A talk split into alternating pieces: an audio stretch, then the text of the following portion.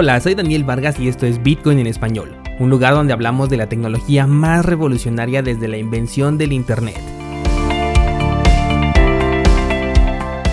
¿Crees que estoy exagerando? Ponte cómodo y déjame ser tu guía en un camino sin retorno, el camino a la descentralización. Lunes 16 de noviembre, episodio número 200, aunque en realidad ya llevamos más episodios porque cuando teníamos el formato de las cápsulas Bitcoin hice un conteo por separado, pero de todas formas, episodio número 200 de Bitcoin en español. Y qué mejor forma de grabar este episodio que dedicárselo a la comunidad de descentralizados que hacen que esto exista, resolviendo las dudas que me hacen llegar a través de Instagram o al correo de contacto arroba cursosbitcoin.com. Que por cierto, me han llegado un par de emails preguntándome cómo comprar Bitcoin diciendo que tienen una gran cantidad de dinero que quieren meter. Sinceramente, este par de correos no lo he respondido por escrito porque tengo la sensación de que no son legítimos. Pero, en caso de ser reales, lo que te puedo decir es que jamás pienses en meter tanto dinero en algo que no tienes ni idea de cómo se compra. Antes de invertir en cualquier cosa que se te ocurra, tienes que conocer en dónde te estás metiendo, porque luego así es como salen muchas noticias sobre personas que perdieron todo su dinero por apostar a Bitcoin y resulta que lo que realmente compraron fue Bitcoin Cash o alguna cosa peor. Que por cierto, se supone que el domingo fue la bifurcación de Bitcoin Cash. La verdad es que le di poca importancia porque de por sí esta criptomoneda no le veo ninguna razón de existir y ahora con esta nueva bifurcación peor aún. Me pregunto si todavía hay personas que consideran que Bitcoin Cash es el verdadero Bitcoin. Hace mucho que ya no veo este argumento en las redes. Fíjate cómo las cosas van pasando de moda y de forma muy rápida. Ahorita tenemos por ejemplo DeFi y quién sabe si sigamos hablando de ello en el próximo año, como en este caso ya ocurre con Bitcoin Cash y con todo lo que ha ido evolucionando en este eh, ramo de las criptomonedas. Tuvimos IOTA que en su momento como todo el mundo hablaba de ella y ahorita pues prácticamente está en el olvido aunque aún considero que es un proyecto que tiene mucho potencial. Bueno, pero ya basta de charla y vámonos directamente con sus preguntas. Primera pregunta dice, ¿qué pasa si deposito nuevas criptomonedas de Cardano? ¿Cómo hago para delegarlas? Es súper sencillo porque no tienes que hacer absolutamente nada. Si lo depositas dentro de la misma cartera que ya tienes delegada automáticamente después del periodo de maduración de las criptomonedas, se van a autodelegar. Esto cómo te puedes dar cuenta porque si te metes ahí a la sección, no recuerdo exactamente cómo se llama, pero es una sección, creo que hasta dice seguimiento, ahí vas a ver el monto de criptomonedas que tienes delegado y vas a ver que te va a aparecer el monto total y no nada más el monto que hiciste en la primera transacción. Ya se va a sumar automáticamente las nuevas criptomonedas que le vas agregando e incluso las recompensas que vas recibiendo también mientras las mantengas ahí dentro de la misma cartera se van a ir sumando y una vez que pasen también su periodo de maduración van a formar parte de tu saldo y parte del balance que se encuentra delegado. Así que todo es de manera automática. De hecho prácticamente todos los que manejan Proof of Stake hacen exactamente lo mismo, no, tienes que hacer una delegación por cada una de las transacciones que hagas, sino simplemente eh, se le delega el poder de voto de tu cartera y todo lo que tienes ahí depositado se va delegando hasta el momento en el que tú realizas un retiro.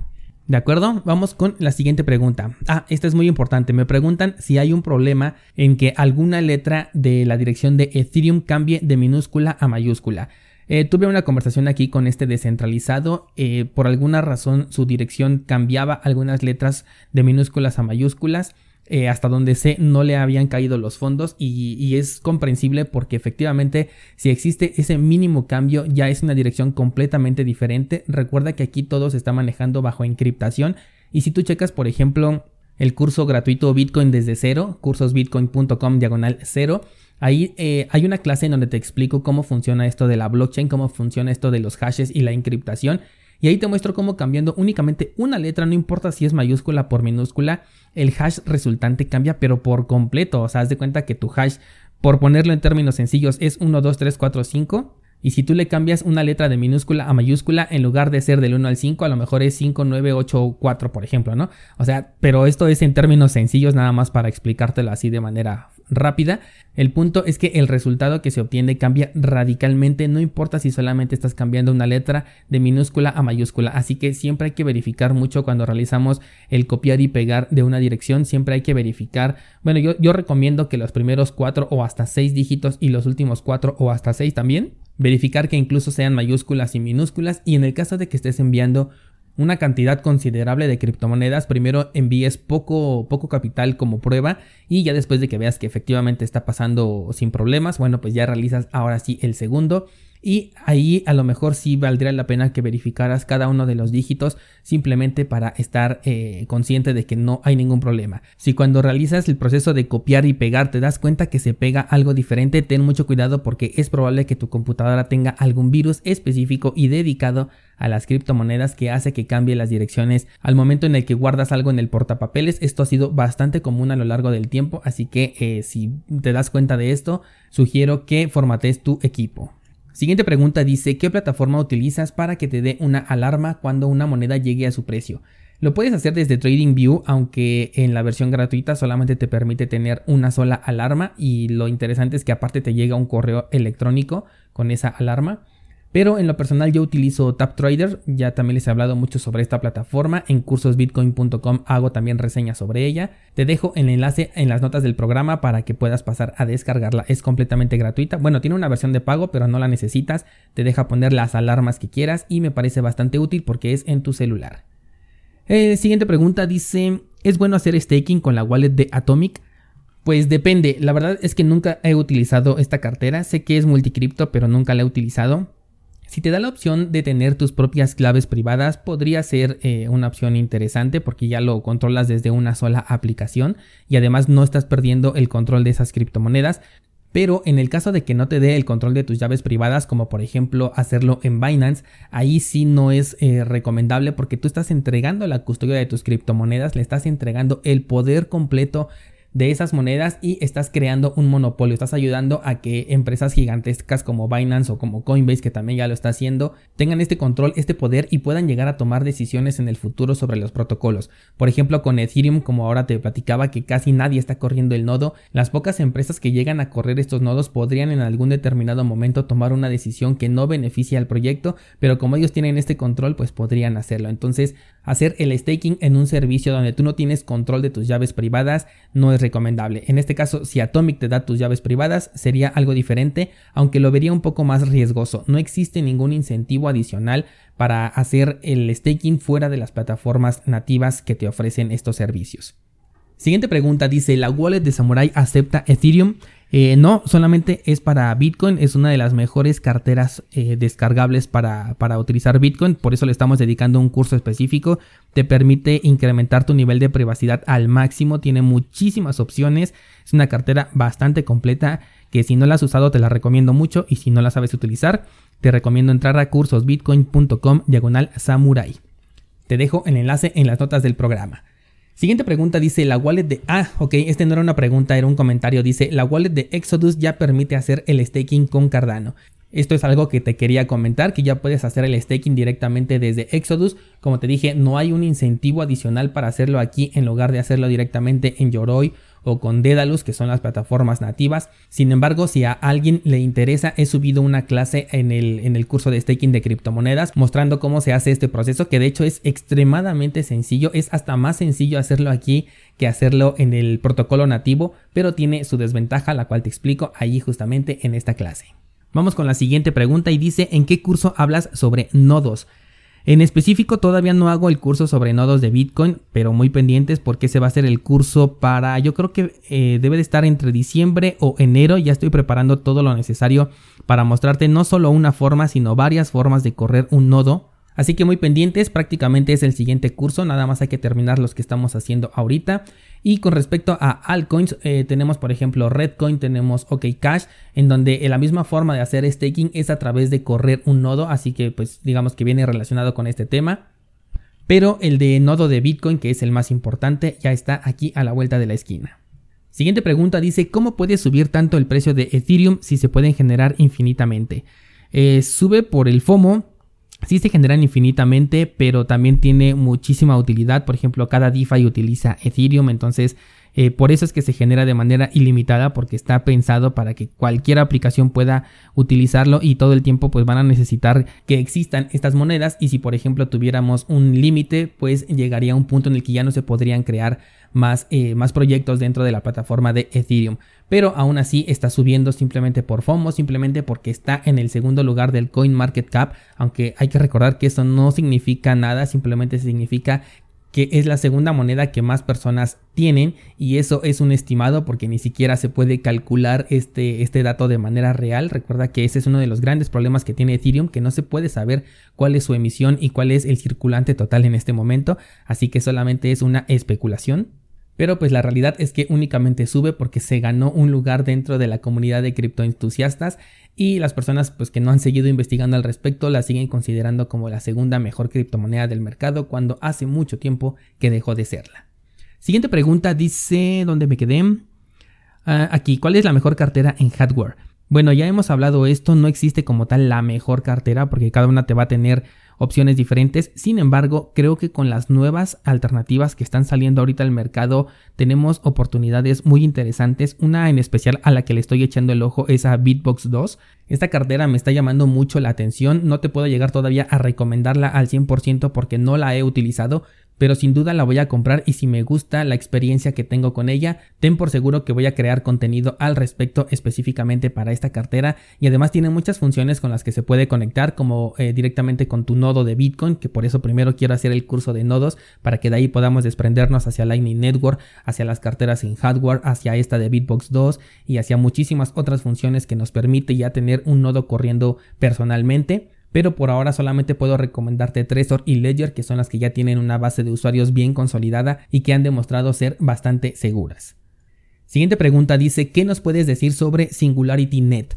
Es un proyecto que la verdad no lo he revisado en su totalidad, solamente sé que tiene una integración con Cardano, que de hecho Cardano es mucho más grande que Singularity, por lo tanto le va a ayudar mucho más a ellos que a Cardano. Pero la voy a revisar porque hasta donde sé se trata de inteligencia artificial, está bastante científico el asunto con este, con este proyecto. La voy a revisar y bueno, ya les haré saber mi opinión al respecto a través de los medios que ya conocen, probablemente desde aquí, desde el podcast. Siguiente pregunta dice, ¿puedes hablar sobre el modelo Stock to Flow? Eh, sí, sí quiero hablar sobre este modelo, pero le quiero dedicar un episodio en especial. Voy a ver si me da tiempo de hacerlo justamente para el próximo lunes. Así que pendiente porque creo que esto merece un, algo más profundo que una respuesta así rápida aquí, ¿vale? Eh, siguiente pregunta dice, ya no funciona el exchange de Lottery Bitcoin. Eh, no es que no funcione, tengo un detalle ahí con, ¿cómo se llama? Con el certificado de seguridad, pero esto no es de mi parte, yo ya hice todo lo que a mí me corresponde, ya me comuniqué con las personas de CoinSwitch. Normalmente me daban eh, una respuesta muy rápida, de hecho esto me ha sucedido en varias ocasiones, no sé qué pasa ahí que, que ocasionalmente tengo este problema pero simplemente les mandaba un correo y me lo solucionaban a la brevedad. Ahorita ya llevo como dos semanas esperando respuesta, ya les reenvié correo, solo me dicen que me están escalando mi, mi problema pero no me han dado ninguna solución, así que no es que no funcione, sino que lo marca como no seguro porque Google ya no acepta las direcciones HTTP sin la S y así es como se, como se muestra en este momento, pero si le das en la opción de ver contenido de todas formas vas a poder acceder, lo puedes utilizar, aunque ahí te diga que es seguro, es simplemente por este detalle del, del certificado de seguridad que no te va a afectar, sobre todo porque es un servicio anónimo, pero entiendo que al ver esta advertencia y que no te deje entrar a la página de la manera normal, se tenga esta sensación. Espero que esta semana ya me lo puedan resolver. Vamos con más preguntas. Dice, ¿me recomiendas comprar ahora o cuándo? te recomiendo comprar cuando ya no tengas dudas. Esa es creo que la mejor respuesta que puedo dar a, a esto. Siguiente pregunta dice, ¿tienes alguna forma de controlar tus compras o ventas como por ejemplo un archivo de Excel?